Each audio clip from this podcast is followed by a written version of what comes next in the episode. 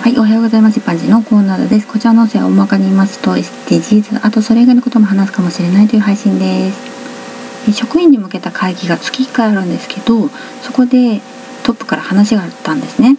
休日出勤時に女性職員が業者から声をかけられるようなことがあったというとてもアバウトな話でした。休日出勤がたまにあるんだけど休日はいつもと打って変わって数名だけの出勤なんです多分人件費削減とか人手不足もあると思うんですけどねそんな休日でも点検か修理をする業者が作業することもあるんです。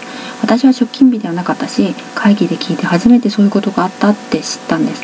でもトップの話を聞いた時の私の想像は同僚の女性は喫煙者だったから喫煙所で出くわした時に口説かれたとか飲み会に誘われたとかまあそういうことかなって勝手に思ったんですよね。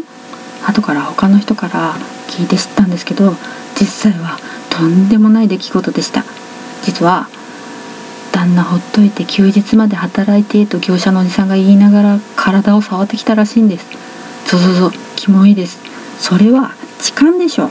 警察呼ばなきゃでしょ。トップとしては大ごとにしたくなかったりその女性に配慮したつもりかもしれないけどオブラートに包みすぎて全然分かんなかったです。被害女性は50代です。触られただけだろうとかおばさんだから大丈夫だろうとか思ってるんですかね。ではでは今回この辺で次回もお楽しみに。また聞いてくださいね。ではまた。